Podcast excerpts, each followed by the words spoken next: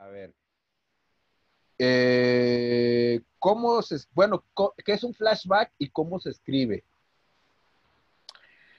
Flashback, este, son estos momentos en donde, bueno, vamos al pasado, ¿no? Este, analepsis, creo que este es su nombre en español, ¿no? Analepsis, Yo te la dije. Prolepsis, ajá, prolapsis o prolepsis es este, en este, el flash forward, ¿no?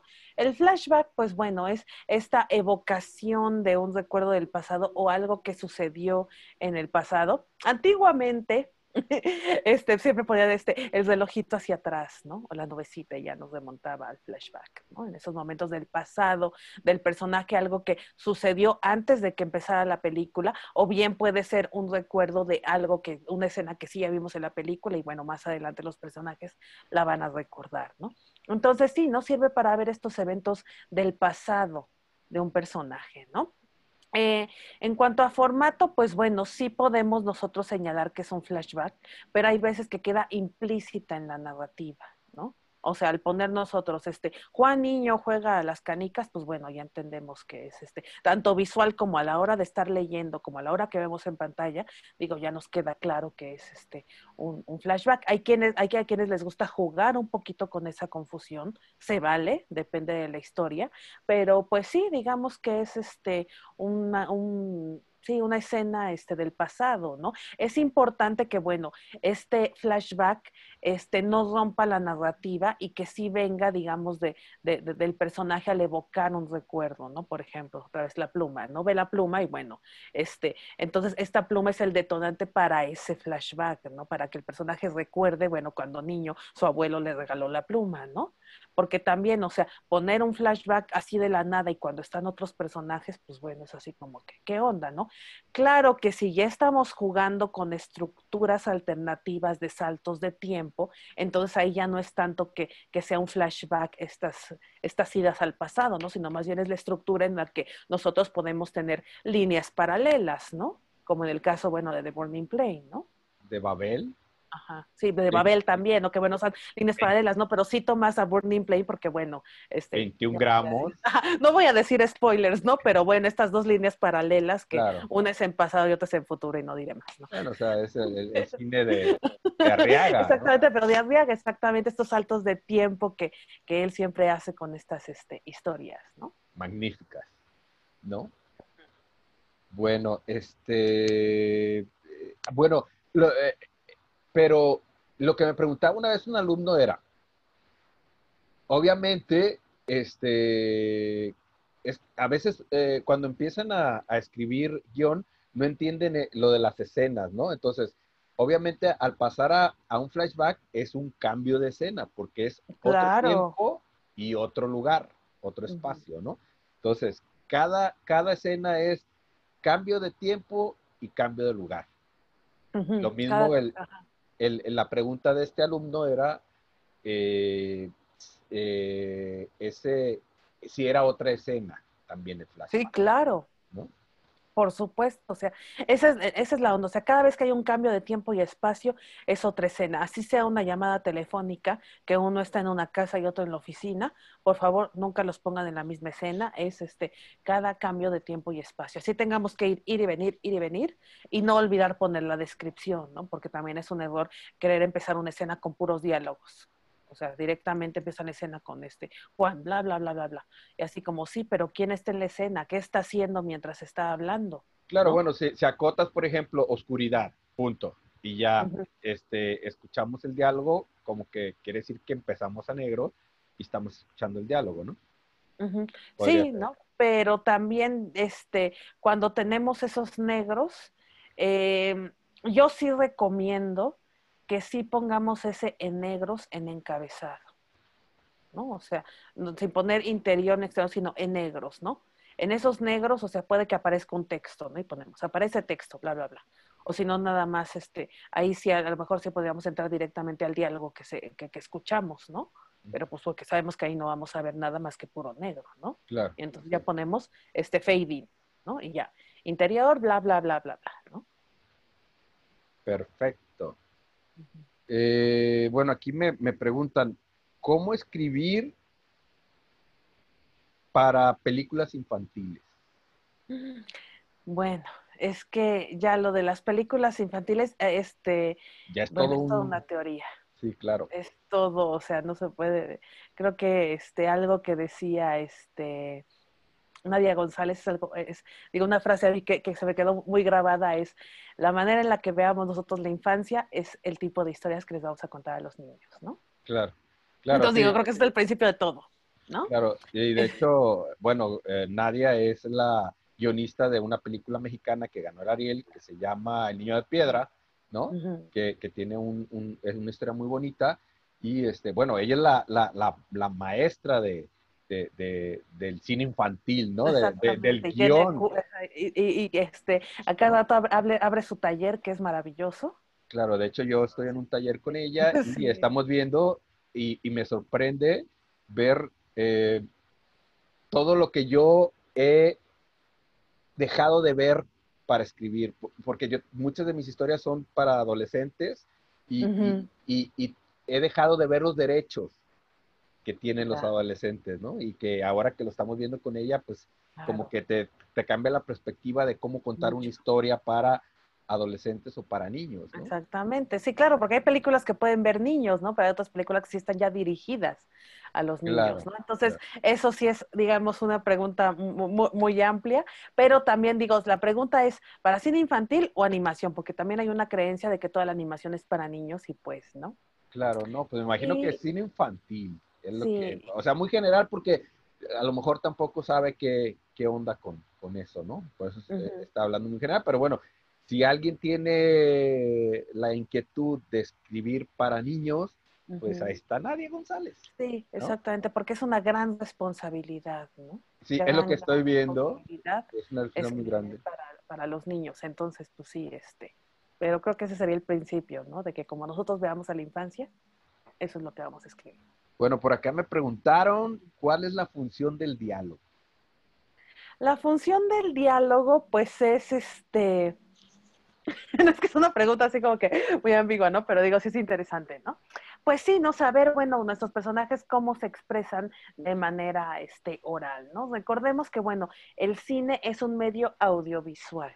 Ajá, o sea, tenemos tanto audio como este diálogo, ¿no? Digo audio, perdón, diálogo imagen, perdón, estoy ahí redundando. Pero este, lo importante del diálogo es que complemente, ¿no? creo que tampoco nosotros podemos hacer unas historias que se cuenten en puro diálogo. Había por ahí un ejercicio que decía, este, si tú este, le quitas la imagen a una película y escuchas los puros diálogos y le entiendes, tache, mal. Porque entonces estás, este, eh, eh, si no, no, hay acciones, no hay imágenes, ¿no? Entonces estás contando todo a través de los diálogos, ¿no?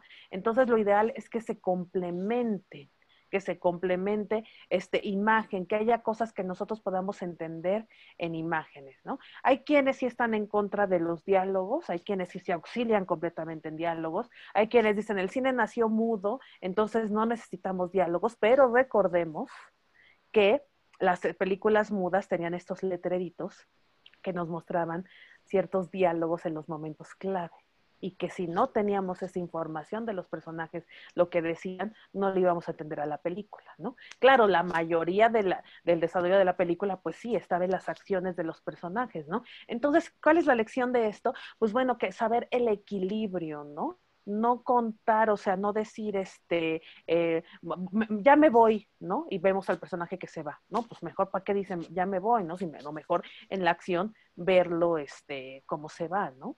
Entonces, sí, no, los diálogos nos pueden ayudar mucho. He visto que sí este, hay, este, sobre todo en, en los trabajos estudiantiles, luego si hay demasiado bla, bla, bla, bla, bla, bla, bla, y la acción, ¿qué onda, no? O, pura voz en off. Sí, exactamente. Está contando la historia con, y entonces los personajes se expresan de que es que yo soy muy egoísta y este me, me, me siento muy mal por esto. Bueno, si el personaje es egoísta, mejor veámoslo siendo egoísta en sus acciones y no que los personajes sean tan expositivos con este, es que ya sabes que esto no me gusta. Cuando un diálogo empieza con sabes, ya, este, ya, ya, ya, ya, es, ya sabemos que va a ser este expositivo, ¿no? Claro. Entonces, explicativo, ¿no? Entonces, sí, este, los diálogos luego, este, sí necesitan mucho trabajo. A veces en un primer tratamiento es normal que nuestros diálogos resulten terribles y que a veces sí sean muy, este, muy explícitos, porque apenas estamos en el primer acercamiento de nuestros personajes hablando, ¿no?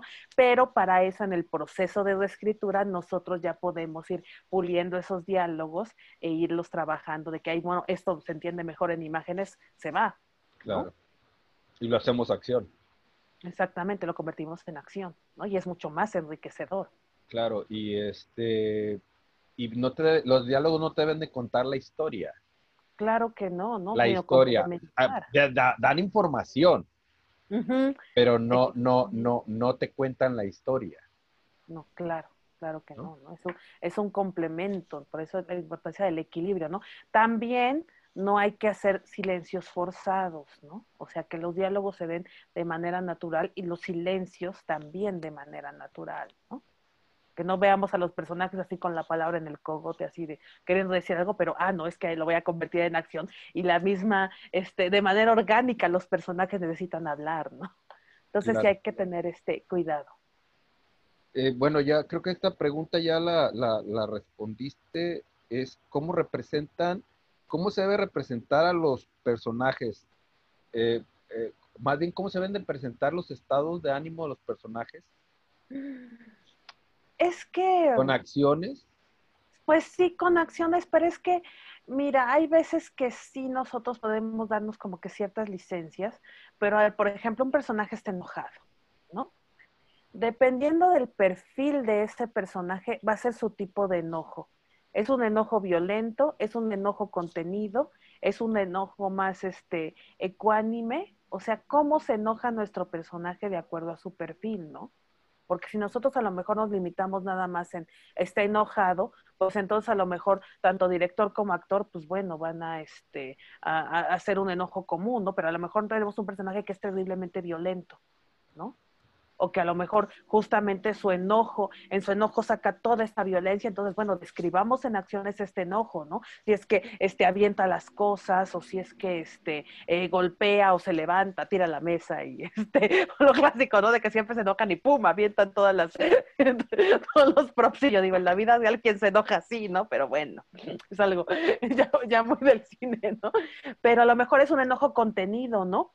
El personaje no se atreve a demostrar este enojo, ¿no? Porque tiene que aparentar, porque están en un momento muy importante, una cena o una, este, una junta de trabajo y el jefe le dice algo que, bueno, lo está enojando y entonces tiene que contenerse y, entonces a lo mejor podemos ver ese enojo a través de, cómo presiona la taza, ¿no? O sea, cómo, este, cómo está así con esta rabia contenida de que porque su jefe lo acaba de humillar en la junta, ¿no? Por ejemplo, ¿no? Entonces, si nosotros nos ponemos enojado, pues bueno, a lo mejor va a ser muy visual enojado y no. Nosotros tenemos que poner esa contención y describirla en acciones, ¿no? Claro. Entonces, pues sí, ¿no? Depende, ¿no? Pero pues también, o sea, pues digo, igual sí podríamos poner un enojado, pero siempre es más rico poner cómo es que está enojado, cómo es que está triste, o cómo es su felicidad, o cómo es su locura, no sé. ¿Cuál, ¿Qué es el punto de vista? El punto de vista es este, es, bueno, ¿dónde estamos, desde dónde estamos narrando la historia, ¿no? Desde dónde la estamos contando, ¿no? No es este llamado point of view en donde la cámara es objetiva, no, no, no, eso ya pertenece al guion técnico y nosotros como guionistas no nos metemos en esa parte, ¿no? El punto de vista es, bueno, ¿desde qué perspectiva está narrada la historia? ¿no? Que puede ser un narrador este, general, que, está, este, que, que ve a todos los personajes, ve lo que hace el protagonista, ve lo que hacen los personajes secundarios, lo que hace este, eh, el antagonista, y bueno, vemos escenas este, de todos estos personajes. Y eso nos ayuda, bueno, a conocer este, a las subtramas, a desarrollar subtramas, a saber este, cuándo va a atacar el antagonista y, bueno, el protagonista también sus acciones, lo que hace su interés amoroso y, bueno, todo el universo de la historia, ¿no? Está también, bueno, este, el punto de vista desde el protagonista, ¿no? Desde la primera persona, ¿no? Que es solamente nosotros como espectadores vamos a ver únicamente las escenas en donde está el protagonista y la vamos a ver todo desde su punto de vista, ¿no?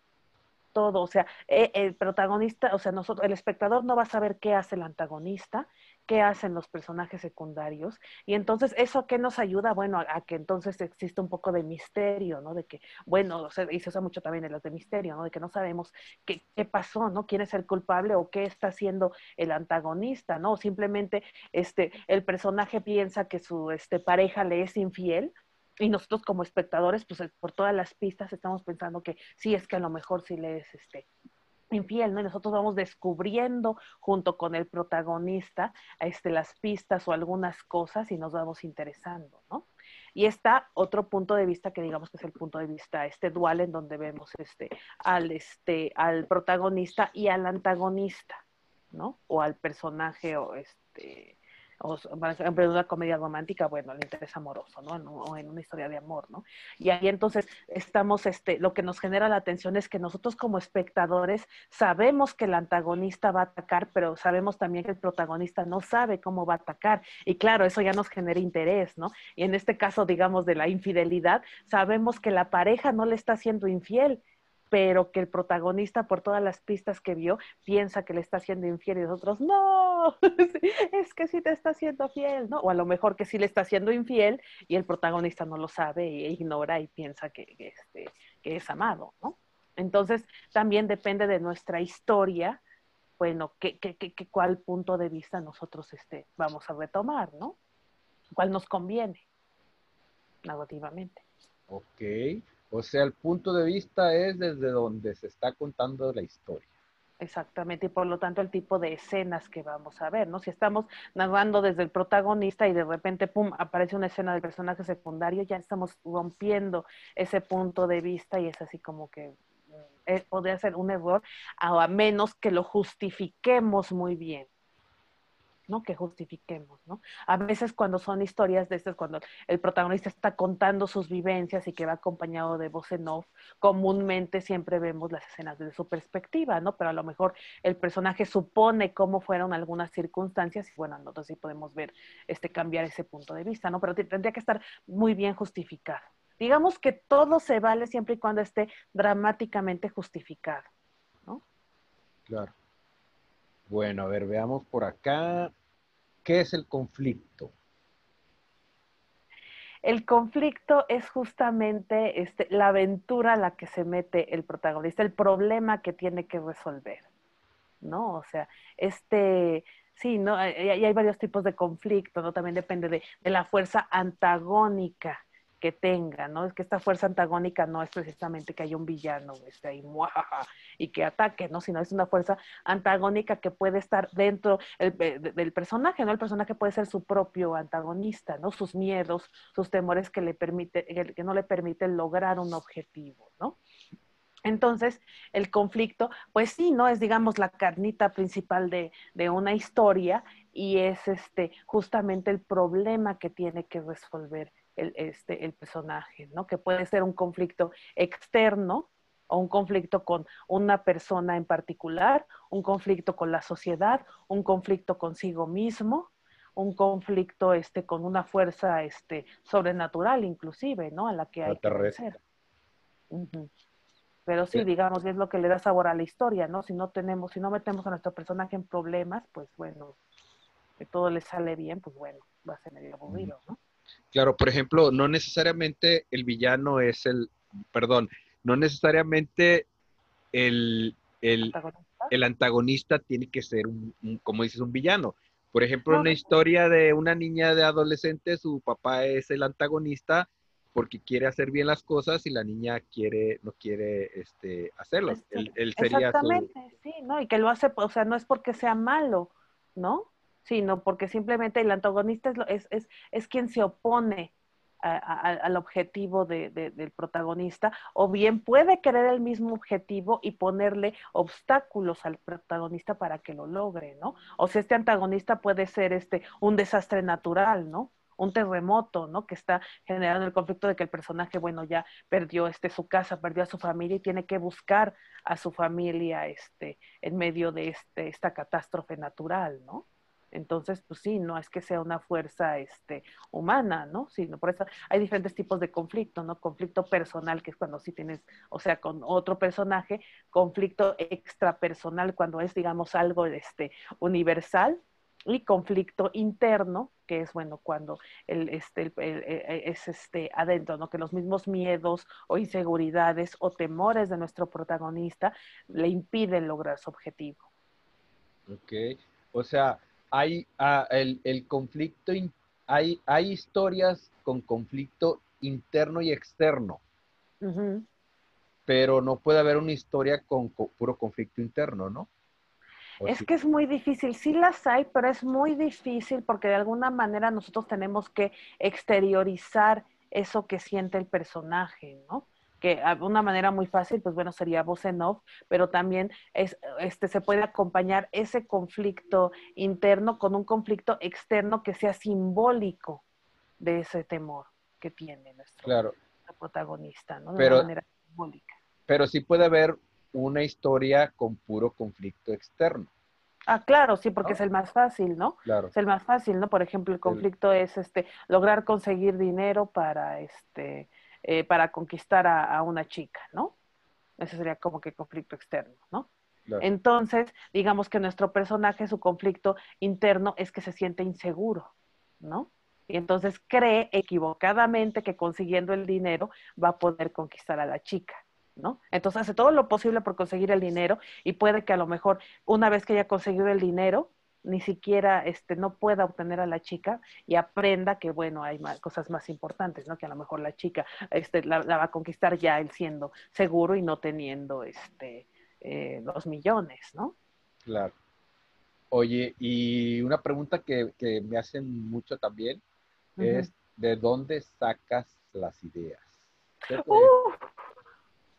ideas hay en todos lados, en todos lados, ¿no? Creo que tenemos que ser muy observadores, ¿no? Muy observadores para poder este, sacar este, ideas, ¿no? O sea, realmente nunca va a surgir así, ¡pum! La idea mágica, ¿no? Sino que hay que chambear, ¿no? Una idea creativa es un conjunto de ideas que ya hemos estado acumulando, ¿no? O sea, yo, yo recomiendo siempre tener un, ideario, ¿no? Que es la libretita en donde vamos apuntando nuestras ideas, ¿no? Entonces, lo ideal a veces es ir, o sea, lo primero que se te ocurra, aunque sea muy descabellado, pero ir apuntándolo y entonces ya después ir haciendo esta depuración de ideas, ¿no? De cuáles son las que sirven, cuáles son las que se pueden juntar y hacer otra idea este, muy buena. Y así, ¿no? Porque en realidad, o sea, yo me he topado con historias que son grandes ideas, pero que a la hora de desarrollarse, pues no supieron qué hacer con esa gran idea, ¿no? Pero, híjole, creo que ideas sobran, ¿no? También recordemos que no hay nada nuevo bajo el sol, ¿no? Y que depende de cómo nosotros estemos contando una historia, ¿no? Porque cuántas veces se ha contado Romeo y Julieta, ¿no? Pero de diferentes maneras, ¿no? O sea, si nosotros queremos hacer Romeo y Julieta, bueno, ¿qué, qué, qué, qué novedoso vamos a aportar a esta historia que ya se ha visto hasta el cansancio, ¿no? Claro. Bueno, pues yo te quiero recomendar una aplicación que se llama eh, Keep, Keep Google o algo así. Así. Google Keep, pues para anotar las ideas. Ah, ya. yo a veces, ah, pues sí y ahí, ahí en el celular vas anotando las ideas y, y, se te quedan en tu, en tu nube y las tienes ahí todo el tiempo y, está muy padre esa aplicación. Yo veo a ah. veces a un chavito que se llama Roberto Martínez, pues, que es como emprendedor y todo ese rollo, y él da a veces algunos consejos y, habló sobre esta sobre este ah. programa y pues es interesante porque ya no necesitas traer tu libretita, sino ahí en el celular rápido este, claro, o también grabando, ¿no? En tu celular pues, grabando, ¿no? Yo sí prefiero la libretita porque siempre este, lo, lo, escribir a mano, como que si hay una comunión así con este cerebro y, claro. este, mi mano, aunque el problema es que, claro, luego escribo tan rápido que ya luego no le entiendo a mi letra y es así. bueno, y aquí es una gran idea que ahora ya no entiendo. Estoy yo aquí sufriendo con lo que, con escribiendo las, las, este, las preguntas y, hay algunas que no entiendo, no entiendo mi letra. Claro, si tienen bonita letra, pues es lo ideal, ¿no? Pero si no, ya si saben que no van a entender después, entonces mejor si usen aplicaciones y eso, ¿no? Bueno, eh, eh, eh, esa está padre, la verdad, porque te digo que, bueno, yo lo principal dije, bueno, a mí se me pierden todos los celulares y se me va a ir todo el rollo, pero eso queda en línea y entonces si se te pierde celular, pues quedas ahí y recuperas, pero muy bueno. Bueno, acá hay este diferencia entre cine y televisión, pero yo creo que más bien el guion, ¿no? La diferencia de, de guion de Entre el guion de cine y televisión. Bueno, es que, en es que en televisión está este formato de dos columnas, ¿no? Que se usaba mucho en las telenovelas. Últimamente, digo, lo que son series ya se trabajan en formato sí, como que están cambiando mucho, sí. Pero en telenovela, bueno, todavía está hace... Todavía está en el 2012, actualmente no sé, porque bueno, yo estuve este, evaluando muchos libretos de telenovela entre 2010 y 2012. Entonces, ahí se el formato de dos columnas, es un formato de Word, es hecho especialmente para eso. En una columna van todas las acciones y en este, la otra van este, todas las, este, todos los diálogos, ¿no? Los diálogos numerados inclusive, ¿no? Y es este, creo que el, formato es Arial, Arial, ¿no? Y más o menos creo que sí corresponde a una página por minuto igual, más o menos. Pero este, sí, es un formato, sí, este, que era completamente de este, se usaba mucho en telenovelas y creo que también en algunos este programas de, revista y eso sí lo llegaban a usar, ¿no? Que bueno, también ahí luego son escaletas ya, este, a veces en Excel, ¿no? Con cuadritos de cada bloque, ahora sí que literalmente cada bloque con una escaleta de, bueno, en este bloque van a hablar, este, de tal, ¿no? Pero creo que si no sé, la verdad es que yo digo, eso fue sí 2012, entonces en ocho años, pues claro, hay mucho, este, muchos cambios, entonces a lo mejor sí ya están usando el formato este, de cine, ¿no? Yo creo que un poco también la diferencia es el lenguaje, ¿no? Que, del que hemos hablado siempre, ¿no? O sea, el lenguaje de telenovela es más diálogo y el lenguaje de cine es más imágenes y, y metáforas. Exactamente, sí, porque una telenovela este, la oyes casi, estás haciendo otras cosas mientras estás oyendo la telenovela y este, si yo luego así estaba este, cocinando algo y escuchaba y que luego veía este, a veces mi mamá o no sé, y yo eh, enterándome de todo, ¿no? Así sin ver. Rosario Tijeras. sí, ¿no? Y yo te enterabas así de todo. Y de repente sí, era yo de que volteaba, a ver quién dijo eso, ¿no? Pero ya te lo sabías, ¿no? Y en el cine, pues si te sientas ahí a ver este, eh, la, la, película, disfrutar esas este, hora y media la película, ¿no? A mí luego me mandan mensajes cuando estoy viendo una película y le pongo pausa porque, pues, o sea, no quiero perderme de un solo detalle, ¿no? Claro. Bueno, entonces eh, ¿Qué sigue? Eh, ¿Cómo saber si nuestra historia es un largo, un corto, una serie o qué onda? Pues es que es importante planificar qué es lo que desde el principio qué es lo que queremos contar, ¿no? ¿No? A lo mejor hay, una, hay historias que sí, o sea, se nos ocurre la idea, ¿no? Pero entonces vemos que sí tenemos carnita suficiente para sostener este hora y media, ¿no? O 70 minutos, ¿no? Y a lo mejor hay cuestiones, o sea, más breves, ¿no? O sea, donde dices, pues sí es un corto, ¿no?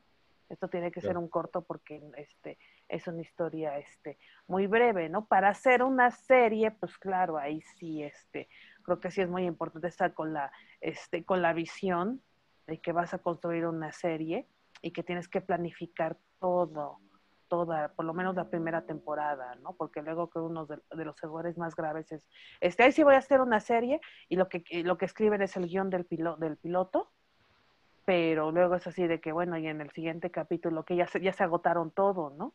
Y ya no tienen nada para la temporada, ¿no? Entonces preparar la Biblia de una serie es otro cantar y es también, o sea, una chambísima, ¿no? Sí, y, generalmente siempre te piden una segunda temporada cuando... Claro, sí, por lo menos hay un negocio de, bueno, ¿de qué se va a tratar, no? La primera y segunda y, este... Bueno, entonces, eh, sí, pero eh, pues resulta algo, algo, cuando empiezas a escribir, ¿no? Es cuando no sabes si tu historia es un largo, es un corto, o, porque, o sea, tú ya ahorita ya más o menos sabes, voy a escribir un corto, ¿no? Y ya tienes como, voy a escribir un largo, pero, pero la gente que está empezando, eh, ¿cómo puede eh, saber, no? Pues creo que por eso es importante lo del argumento y la escaleta, ¿no? La escaleta de, de ver la estructura, ¿no? O sea, de ver, bueno, de esta idea que, este, que se tiene, bueno, empezar a, a, estructurar y a pensar en los puntos, ¿no? Y entonces, bueno, eso también nos va a ayudar a, a ver este, si, si da para largo o si da este, para un corto, ¿no? Claro. Ok, ok. Porque una vez eh, una, la directora de los peces gatos, Carla San Luis, yo uh -huh. le, le, platiqué de, de, de, un corto que tenía y ella me dijo, no, pues es que eso debería ser más un largo, ¿no? Uh -huh. Y entonces siempre también me quedé con la duda de cómo saber eh, diferenciar cuando una historia va para un corto o, o, o cuando es un largo, ¿no? Uh -huh. Pero bueno, sí, también, también yo, yo he pensado que, que, un corto lo puedes hacer largo, ¿sabes? Porque estás tomando una parte de una historia y, te, y, y nomás pues, le buscas, sí. le buscas como lo que, el, lo que lo que va, va atrás o, o, o, lo que va... Pues sí, puede ser, porque bueno, por ejemplo, con mis alumnos, yo este, sí, a veces sí les he dicho, o sea, esta historia creo que da más para un largo o por lo menos para un mediometraje, porque también, o sea, luego son conflictos un poco más, este, que requieren más, mayor planteamiento de, de personaje y mayor desarrollo, ¿no? Entonces le digo, sí, o sea, en un cortometraje no te va a dar tiempo de ver todo esto del personaje, ¿no? De entenderlo, entender las motivaciones, ¿no? Entonces a lo mejor sí te va a llevar eso, te va a durar tu historia como mínimo media hora, ¿no? Claro. Entonces sí, sí les he tenido que decir así como de que, bueno, ¿te la avientas o no? ¿no? Principalmente porque uno de mis grupos pues ya está preparando sus este, guiones para sus tesis entonces ahí sí tienen que tener determinada duración y es así como que, bueno, sí, este, o sea, puedes escribir esta historia para practicar y que ya después cuando tengas oportunidad, pues ya haces el largo, ¿no? Claro. Pero ahorita para tu tesis, o sea, esta historia, este, pues sí, está, este, necesita más desarrollo, ¿no? Claro. Hay algunas películas, tanto eh, extranjeras como mexicanas, que han partido de un, ¿Sí? de un corto. Por ejemplo, Está una de Guadalajara que se llama eh, Somos Maripepa, que ah, fue un sí. corto y después se hizo largo, ¿no? Sí. Está también de Guadalajara, eh, de Kenia Márquez, eh, ¿cómo se llama? Sin seña, no, sin, fecha de caducidad. Ah, ya, que, sí. que, fue un corto primero y ya. después se hizo la peli, ¿no? Y películas gringas, pues está la de White Flash, que empezó haciendo un corto y después hizo la peli, la del chavo de la batería. Y por ahí está Sector 9, que es una película de ciencia ficción, que empezó como, uh -huh. como un corto ahí medio experimental, ahí en. San Jonasburgo, no sé qué onda. Y después hicieron la película que fue una peli de... Ah, ya. Pues es que sí, ¿no? O sea, porque también luego ese cortito puede servir como una especie de, de teaser, ¿no? Claro. De teaser de, eh, de eh, claro. largometraje, ¿no? Claro. Y sería claro. interesante que, que quienes tienen esa inquietud de saber para dónde va o qué, para qué formato va su corto uh -huh. o, o, o, su historia, pues ver estas películas para que vean cómo se desarrollaron, ¿no? Cómo, claro. Cómo, este, fue un corto y de ahí un largo y cómo, qué es lo que le pusieron a ese, qué cambió, ¿no? De, de, de, de, la historia, ¿no? Que uh -huh. obviamente son los mismos personajes y quizás el mismo conflicto, pero eh, manejado. Exactamente, a, a, ya más desarrollado, ya con la oportunidad de profundizar más en los personajes. Claro, claro, bueno, entonces, a ver, eh, ¿qué es la lógica del personaje? Me pregunta alguien.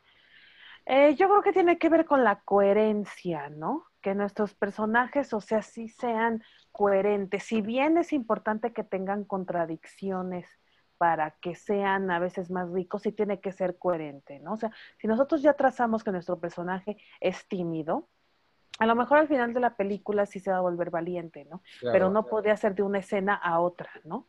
Porque entonces eso ya sería, ya, ya sería falta de coherencia, ¿no? Sino que las mismas este, acciones y, y, cosas que va experimentando a lo largo de la película vayan generando esta transformación, ¿no? Y también el tipo, depende del tipo de transformación, ¿no? Porque puede ser nada más un cambio de punto de vista, haya una transformación completa del personaje, ¿no? Entonces, este, creo que ahí entraría esta cuestión de la lógica, ¿no? De nuestro personaje, ¿no? Que, que esos cambios en su carácter se vayan dando de manera gradual y porque hay diferentes estímulos que lo provocaron. O sea, eh, eh, platícanos qué es el arco de transformación. Bueno, es que sí es importante que si nosotros ya metimos en esta aventura o en este conflicto a nuestro personaje, pues algo tiene que cambiar de él, ¿no? Por eso estamos viendo en especial esta aventura, ¿no? Entonces, sí es importante esta transformación, ya sea hacia lo positivo o hacia lo negativo, ¿no? También, o sea, no tiene que ser, no tener que terminar nuestro personaje feliz, ¿no? También puede terminar devastado y perdiendo la fe en la vida y en la muerte, ¿no? O sea, entonces, este, pero sí puede ser un simple cambio de punto de vista, un cambio de perspectiva, una transformación en su carácter o una transformación total, ¿no? Que termina siendo otra persona. Entonces, sí, a lo largo de, toda la, película nosotros vamos a estar viendo, bueno, cómo este, este personaje va modificando esos aspectos, ¿no? Ok. Cómo va ascendiendo o descendiendo, ¿no? Ok. Y ahorita que hablaste de, que un personaje cambia como, como en la pieza, ¿no? Eh, ¿Puedes hablarnos un poquito de los géneros? Así, los puros, ¿no? O sea... Ajá, sí, los siete géneros. ajá. Pues bueno, este, la tragedia es este, este género en donde los personajes, digamos, este, toman decisiones que los llevan a su propia desgracia, ¿no? A veces hay, una, mucha soberbia por parte de, del personaje protagónico, pero sí, ¿no? Es un, es un reto al oráculo, ¿no? A su destino. Precisamente intentando huir de este destino, toman decisiones que los llevan a, bueno, a un final este, trágico y, y desdichado, ¿no? Eh, la comedia, por el contrario, es este un es un género que es para este hacernos reír y que se basa el género puro de la comedia, ¿no? Como es este los griegos, se basa mucho en los vicios de carácter, ¿no? Del personaje y entonces es como una burlarnos, ¿no? O sea, nosotros, o sea, como que burlarnos de este personaje o bien un personaje que se burla de la sociedad, ¿no? Y siempre este, en el género puro tiene este, un final afortunado, ¿no? En donde digamos que el personaje aprende la lección. A lo mejor sería un poquito de, moraleja, pero te estoy hablando de la comedia pura, ¿no? Porque obviamente ya cuando va mezclada con otros géneros y ya este, una, onda más este, de los subgéneros cinematográficos y este humor negro y otras cosas, pues bueno, ya este, tiene otra estructura, ¿no? Está este, la pieza que lo importante de la pieza es como que reflejar la vida misma y la complejidad humana. ¿No? Entonces, comúnmente son historias en donde sí este, puede haber una este, gran transformación en el personaje o también puede ser una transformación este, muy leve. No es el género como que digamos más común, ¿no? Que la etiqueta de, de, blockbuster este, vamos a encontrar como drama, ¿no? Como este, es este, el, más común, ¿no? Pero este sí en la pieza, o sea, lo, lo, importante es ver, o sea, cómo, complejos que podemos ser este, los seres humanos, ¿no? Está este, la tragicomedia, que este, la tragicomedia, bueno, va mucho de conflictos internos también la pieza, pero no es tanto que sea, o sea, una mezcla de tragedia y comedia, ¿no? O sea, porque en ese caso, bueno, este, a veces lo confunden con el dramedy, ¿no? Pero no, la tragicomedia lo que nos hace ver es un personaje que tiene, este, digamos, un objetivo muy claro y tiene también obstáculos muy, muy evidentes y entonces estos obstáculos van marcando este, esta transformación, por ejemplo, géneros, este, como el comic of age, están muy basados en la tragicomedia porque también en esta, este, porque son cuestiones como que de madurez, ¿no? El personaje tiene que aprender una este, lección, ¿no? también la estructura del héroe es este, tragicomedia, o sea, precisamente porque están los obstáculos muy, muy claros y también el personaje como que va a aprender a madurar, ¿no? Este, y entonces también luego la tragicomedia tiende a ser un poco episódica. Em, ¿Cuál otro me falta? La farsa, ¿no? La farsa, pues busca, este, sí, no es como que, este, ya, eh, eh, sí, es el humor, pero ya en, cuestiones así muy, muy, este, alteradas porque sí busca, la farsa también puede ser un poco violenta, ¿no? Violenta porque también, o sea, en esta burla este que busca hacer pues es este como que muy en esto en extremos tiende a ser muy violenta. También la farsa va comúnmente mezclada de otro este género, ¿no? Puede ser este farsa trágica, farsa melodramática, farsa este una pieza fársica. Entonces sí casi siempre este no es un género así como que digamos tan puro, ¿no? Y el melodrama que es, digamos, el, este, el género por excelencia de la telenovela, son estos, este, eh, también se busca como que las pasiones exacerbadas, ¿no? Conmover de una manera así, este, al espectador hasta las lágrimas, ¿no? Este, a diferencia de la tragedia, aquí el protagonista es víctima de las circunstancias, ¿no? Comúnmente de un antagonista que es este, muy malvado o simplemente las injusticias de la vida, ¿no? Aquí, digamos, la desdicha no es provocada por las decisiones que tome el protagonista, sino más bien por los efectos este, que hagan otros personajes, ¿no? Y luego está también en el género didáctico, que es este, no es tan popular como los otros, pero este, que sí, ¿no? Que nos busca este, aleccionar, ¿no? O meternos alguna ideología, ¿no? Como alguna peli que te acuerdes de que este, en didáctico no es que sí como no es tan este popular sí este, no no no ahorita no recuerdo en particulares hay que investigar esto para para ver. Ok, pues que este, bueno, de ahí, eh, obviamente que de ahí parten ya los géneros cinematográficos, eso es como claro, más, eh, ¿no? Claro, y, la mezcla de géneros, ¿no? De lo que hemos hablado siempre, que ahorita ya no hay un, una película con un género o con una etiqueta así tal cual, ¿no? Lo mismo en los libros, ya ahorita hay este, eh, pues unos géneros que no puedes, eh, o sea, una mezcla de géneros tan, tan fuerte que no, no puedes etiquetarla en, un solo eh, género, valga la redundancia. Claro. Pero bueno, es bueno conocer los principales géneros.